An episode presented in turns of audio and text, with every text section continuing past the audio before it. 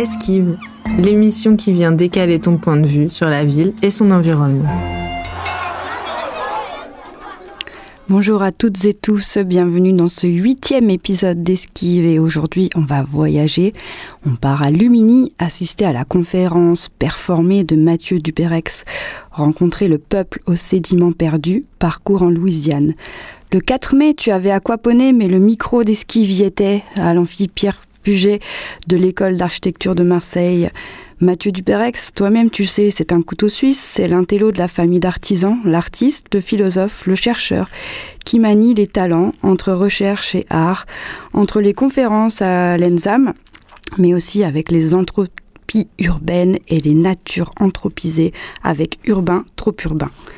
Aujourd'hui, on va voguer entre la conférence et l'atelier avec les étudiants de Master 1 du cours d'écologie des territoires, entre les deltas entre la Terre, les sédiments, les écosystèmes, Gaïa et les luttes. Bienvenue à bord et gare au rougarou des légendes.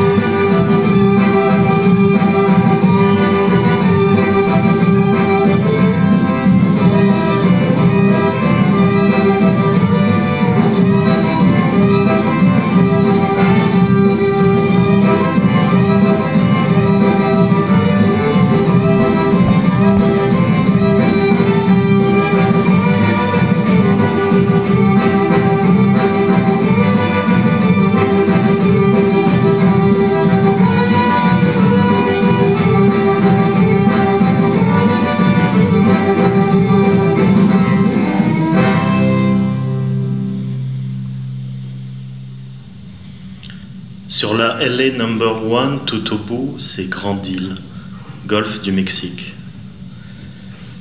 Dans une peinture de 1885 à la Nouvelle-Orléans, j'ai vu une cabine de plage et des baigneurs à Grande Île. Les baigneurs sortent du cabanon en se tenant la main, ils sont heureux, amoureux peut-être, et tout autour d'eux, sur la plage, je ne me l'explique pas, ce sont des centaines de troncs d'arbres abattus, de grandes futaies de chênes et de cyprès étendues là, de long, sur le sable. Mais grande île, à présent, c'est petite île. C'est rendu tout étréci par la mer qui lui lèche la terre et en enlève morceau après morceau. Et c'est pas faute de mettre de grosses masses d'enrochement pour casser le courant, protéger la ligne de côte. La terre, elle disparaît quand même. La ligne, elle se déplace en arrière. Aux avant-postes là-bas dans le golfe du Mexique, ce sont les plateformes pétrolières offshore. Et il y en a. On ne s'attend pas à les voir si proches, à les voir si nombreuses, ces sentinelles d'acier de la Louisiane. C'est là la vraie ligne de front. On devine comment le fond marin est sillonné de milliers et de milliers de pipelines qui vont juste derrière d'abord, à Port-Fourchon, et puis à Bâton Rouge ou bien en Floride ou au Texas, ligne de mort sur ligne de vie. Mais c'est l'arrière-pays qui inquiète, c'est de l'intérieur que le mal ronge. Dans la chanson des Lost Bayou Ramblers, ce sont les mêmes mots que se prononçaient par l'ami ingénieur, le cajun de six générations, Windle, qui dans son vieux français te dit Quand j'étais petit, c'était mille et mille des herbes, mais à cette heure, toute la mèche, c'est comme un mer d'eau salée. C'était des herbes et puis des arbres aussi, de grands cyprès auxquels pendait la mousse espagnole. Euh, Au genou des grands cyprès, les bulles de méthane éclataient silencieusement, sirènes vertes et indolentes du pourrissement. Quand on y pense, on n'y croit pas qu'une terre puisse disparaître comme ça de générations d'hommes, tout de même. Moi, j'ai le droit de poser une question, comme j'ai pas posé ma question euh, dans l'amphi. Euh, c'est la question à un million de dollars, parce qu'on était en Louisiane. Euh, pour toi, en quelques mots, c'est quoi un sédiment? Les sédiments Alors, ben, en quelques mots, les, sédiments euh, sont euh, des euh, particules de matière plus ou moins lourdes, puisque il y a des, des micro, des micrograviers, des sables.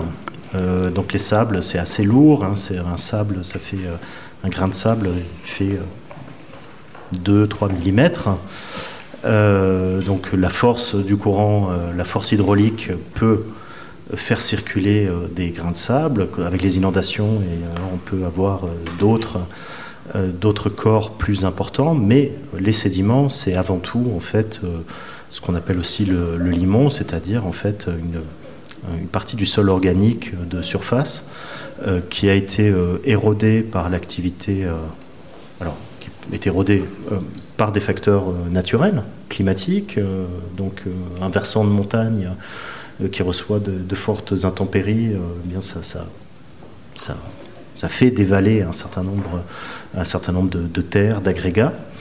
Euh, mais euh, vous avez tous les facteurs d'érosion euh, qui sont, euh, qui sont euh, anthropiques, humains, euh, et notamment l'agriculture, qui est le gros pourvoyeur en fait de, de, de particules euh, qui vont devenir des sédiments. euh, et euh, tant que c'est dans le cours euh, du processuel du fleuve, bon, on appelle ça le, limon. euh, euh, et quand ça se dépose, à un moment donné, la gravité fait que les sédiments se déposent quelque part. Donc, ils se déposent sur les fonds, ils se déposent sur les berges, sur les petits chéniers que, vous avez dans les estuaires. Euh, dans les inondations, eh ben, ils se déposent beaucoup plus largement dans les plaines, iné- inondables. Et ils constituent euh, alors un sol, euh, nouveau. Et donc c'est le propre notamment des deltas euh, que d'être des produits en fait de l'activité sédimentaire euh, du fleuve, euh, en ce sens que ben, le- les différents régimes hydrauliques euh, et notamment les inondations, quand, quand on sort du lit mineur, qu'on va plus loin que le lit majeur, et puis vous en avez de toute façon des, représentations assez fortes dans beaucoup de vallées où vous avez des systèmes de terrasses qui désignent en fait euh, l'amplitude qui était celle du cours d'eau. Eh bien, euh, ces, deltas sont avant tout constitué en fait par ce dépôt limoneux, donc en partie argilique, en partie, en, partie avec des, terres organiques, des sables, des voilà. Et bien sûr, un, delta qui avance sur euh, la mer, euh, c'est un delta euh, dont le fleuve est relativement suffisamment libre pour déployer son panache de limon afin, de, afin finalement que, les sédiments s'accumulent et les uns après les autres et fassent de nouvelles terres. Et ça va très très vite en fait. Hein, si vous laissez, vous pouvez faire des mini deltas euh, chez vous, hein, euh, avec euh, quoi, dans, votre jardin, avec un tuyau d'arrosage, et puis essayer de tracer une patte d'oie et de, de, faire, des, de faire quelques, quelques écoulements, et vous voyez comment la poussière s'accumule dans ces écoulements, et comment elle va se, se déposer digitalement en fait dans, dans votre patte d'oie et constituer en fait un nouveau petit sol ça va très très vite en fait. Ça, ça, peut aller très très vite, une progradation, c'est-à-dire l'évolution d'un euh, delta. Euh, ce qui est intéressant, c'est la question des, euh, qui est apparue dans les, dans les veines de la Terre. Donc c'était une anthologie d'ouvrages qui sont autour, donc allant de Guedes à, au penseur Kispatrick, l'américain Kispatrick, et ce qui était intéressant dans cet ouvrage-là, c'était de, euh, de voir, ou plutôt de penser le territoire à travers la question de l'eau. Et comment, en se mettant, en, déplaçant notre regard qui est habituellement tourné vers l'homme, et du coup anthropocentré, en, le, déplace, en le déplaçant sur euh, ce flux, et de comment on passe de ce massif euh, à l'endroit sujet et du coup à son embouchure, on pouvait retranscrire la morphologie de ce territoire-là. Et ce qui interroge du coup dans, dans cette question-là, c'est comment on peut tisser dire, des relations, on va dire comment on peut appréhender ces relations-là qui se tissent entre le cours d'eau et les formes de vie qu'il y a autour. Et du coup, comment on peut tenter d'expliquer, tenter de, définir en, quelque sorte cette notion de biorégion à travers euh, la, pensée de l'eau. En tout cas, c'est ce qui m'interroge. Mmh. Après, après euh, ce qui m'interroge autour de ça, c'est que j'avais lu ça dans euh, d'autres ouvrages, euh, ça a interrogé la question des, de, la relation qu'il y a entre la métropolisation qu'on a de nos territoires et du coup du phénomène de développement actuellement, qui, le, phénomène de développement urbain actuel, et, euh, un autre courant de pensée, celui de l'archipélisation des territoires, mm. euh, qui était un peu développé avec Rem Koolhaas et, et Oswald Ungers. Et ce qui était intéressant là, c'est au final de questionner une sorte d'équilibre qui y a entre la métropolisation et d'un autre côté l'archipélisation qu'il y a. Et du coup, ce qu'on se rend compte lorsqu'on questionne ces deux rapports-là et qu'on essaie de trouver un équilibre, c'est qu'on euh, revient au final, un peu comme dans une biorégion, à définir un cadre de référence dans lequel euh, on a des relations qui se tissent entre à la fois l'homme et son écosystème. Et, euh, et du coup, c'est des pensées qui se développent actuellement autour de, toutes ces questions-là. Et, euh, et, du coup, c'est ce que je trouve pertinent d'interroger et de voir. À travers le, livre notamment de euh, Martin Schaffner. Donc euh, il explique notamment dans ce livre que donc, déjà le concept est né dans les années 70 et il explique surtout que euh, la notion, elle regroupe deux choses à la fois, une réalité physique et un récit collectif, et c'est finalement ça qui est intéressant. C'est-à-dire que ce n'est pas seulement une euh, notion euh, scientifique, mais finalement c'est un récit qui se fait notamment grâce aux, habitants. C'est-à-dire que la biorégion, c'est pas seulement un territoire géographique, donc c'est un imaginaire, une philosophie de vie, et euh, finalement aussi, c'est beaucoup dans la tête. Et il parle de notion également de. Euh, il dit de, que la biorégion ne peut pas être sans euh, réhabitant. Donc c'est-à-dire que qu'est-ce que réhabiter? Donc réhabiter, selon lui, c'est finalement d'habiter la terre de manière différente et donc de peut-être le, le, retour à la terre et peut-être de devenir moins mobile, euh, d'avoir finalement une, une manière de vivre plus résiliente, tout simplement. Et donc, oui, c'est ce qui m'a intéressé dès le début, c'était justement, pour me répéter, que voilà, la biorégion, c'est une notion assez complexe, mais qui s'explique à travers les gens et à travers les individus qui le, qui le vivent.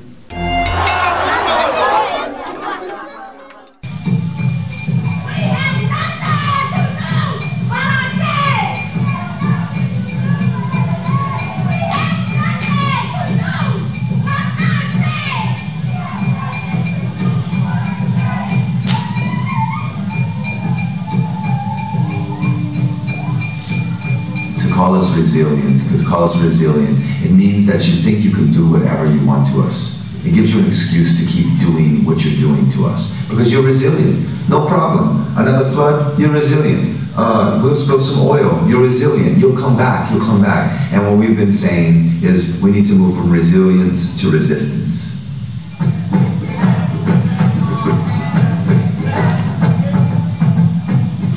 That's what people are thinking of now. And we don't want to be called resilient anymore. We want, we want to resist the things that keep making us have to be resilient. Because it's not an accident. It wasn't, Katrina was not a, a hurricane, it wasn't a natural disaster. It was a flood that destroyed the city because of the United States government did not build the proper levees, right?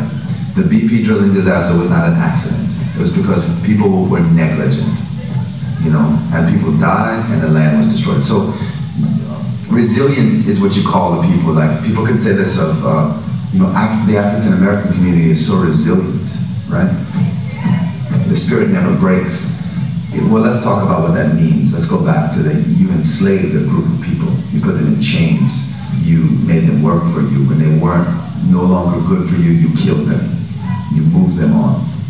You, they were resilient. They stayed alive but they didn't have a choice in their own resiliency. So if we want to be resilient, let us have a choice in our own resiliency. Let us decide when we want to be resilient.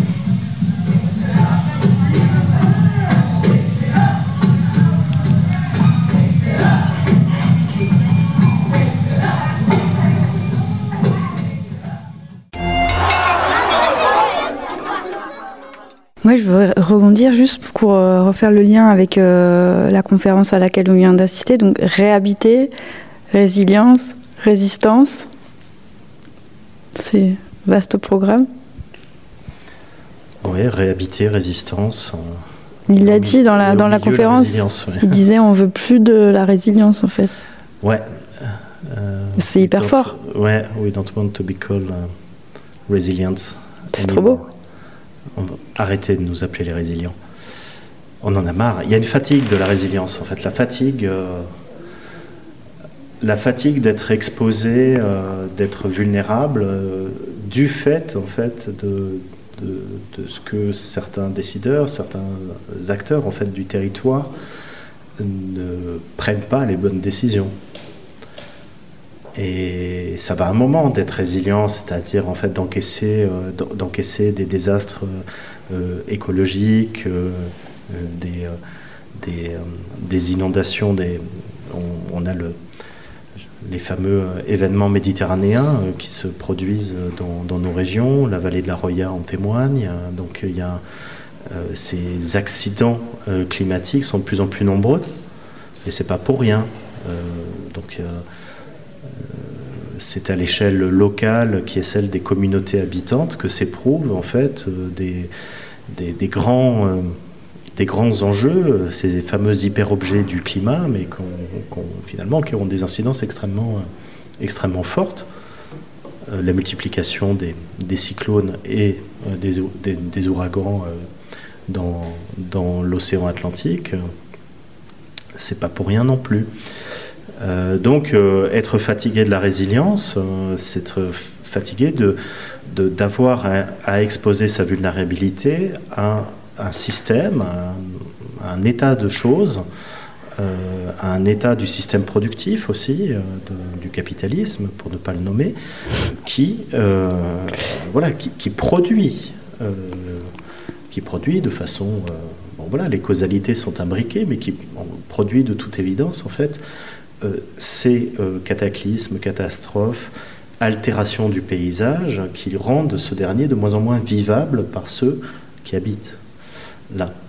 Et donc le refus de résilience, ben, il appartient aussi à ces stratégies peut-être de, fermeture de la modernité qu'on doit, euh, doit peut-être euh, adopter.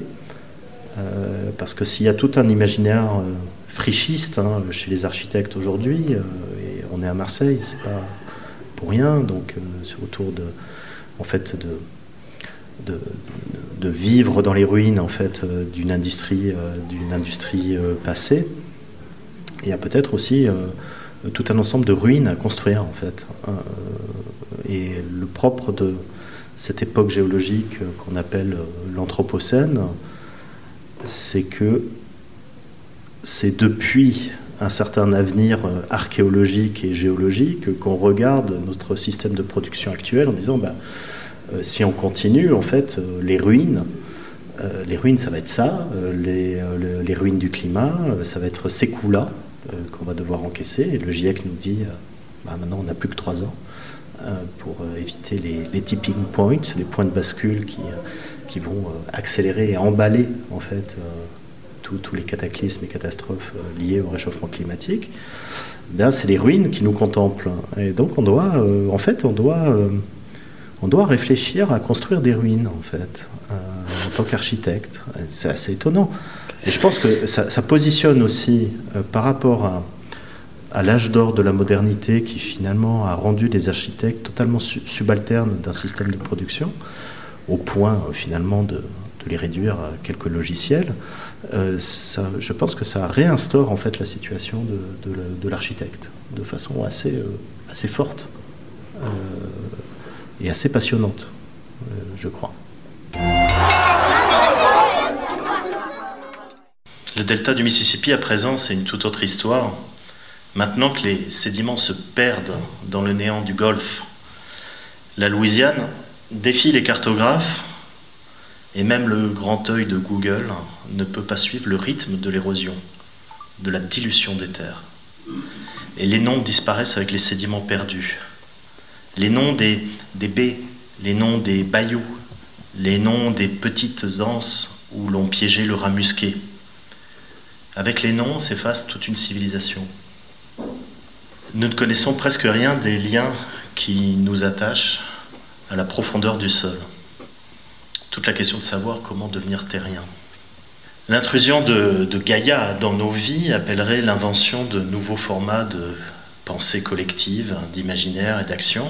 Il faudrait pouvoir mesurer les, les collectifs auxquels nous appartenons et considérer à chaque fois la part du singulier. Ainsi, il n'existe pas de conditions climatiques universelles qu'une humanité universelle partagerait, dont nous serions tous responsables au même titre. Il y a des différences anthropologiques, il y a des luttes, il y a des barbaries et des désertions sociales. Donc les sédiments entrent en politique. Alors voici un territoire, comme je les appelle, des territoires sentinelles. Le delta du Mississippi, et ici le long de Bonnet Carré Spillway. C'est un barrage bâti en réponse à la crue du Mississippi de 1927 qui filtre en fait le Mississippi et qui, avec une vallée qui sert de, vase d'expansion au trop-plein euh, du Mississippi. Et on voit parfois encore courir le long de cette infrastructure un rougarou, le loup-garou des légendes cadiennes. C'est un petit point blanc qui bouge là au fond. C'est la figure sauvage des, des marées. Figure sauvage qui a du mal à trouver sa place aujourd'hui entre les digues de protection. 17 ans après l'ouragan Katrina, New Orleans est à nouveau ceinturé d'un système de murs de protection. On a élevé 360 km de murs contre les inondations et les tempêtes tropicales la protection dite centenale, celle qui statistiquement résistera aux prochains désastres climatiques.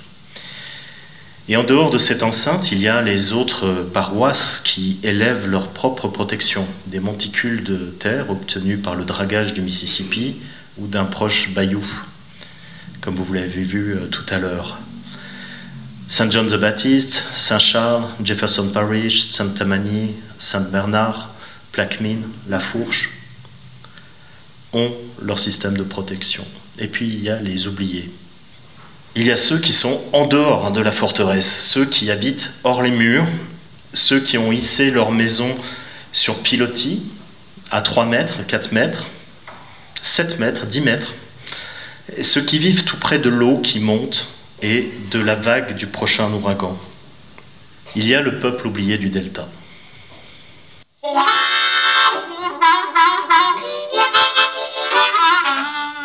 Il y a les Biloxi Chitimacha Choctaw de l'île de Jean-Charles.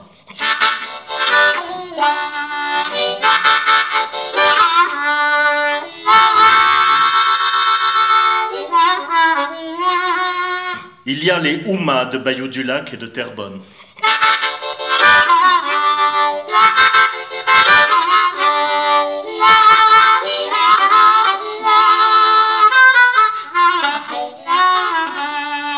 Il y a les pêcheurs de crevettes de Leeville sur la LA Number One.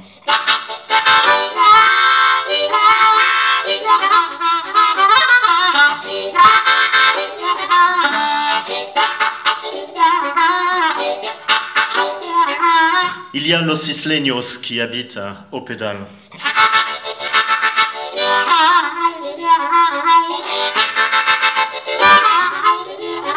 Il y a les ostréiculteurs, les pêcheurs de crabes bleus, d'Iclosquet et de Delacroix.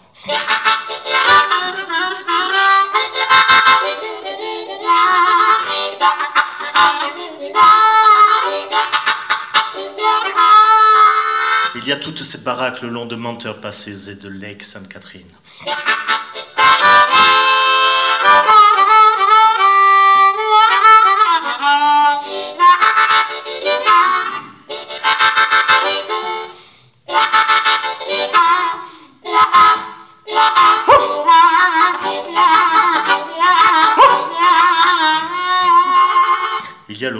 Des légendes.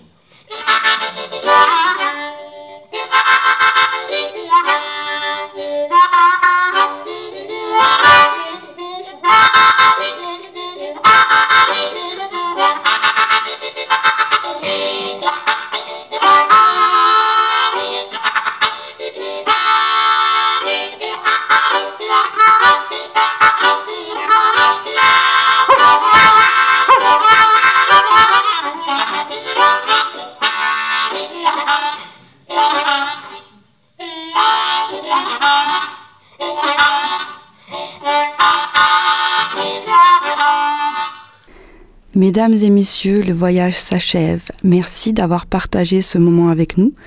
Nous quittons le delta du Mississippi, le peuple aux sédiments perdus, l'amphipierre Puget, Mathieu et son canard et son harmonica, le campus de Lumini et les étudiants du cours d'écologie des territoires. Je vous invite à poursuivre cette émission avec le livre Voyage en sol incertain, publié aux éditions Wild Project, véritable bijou entre le delta du Mississippi et le delta du Rhône.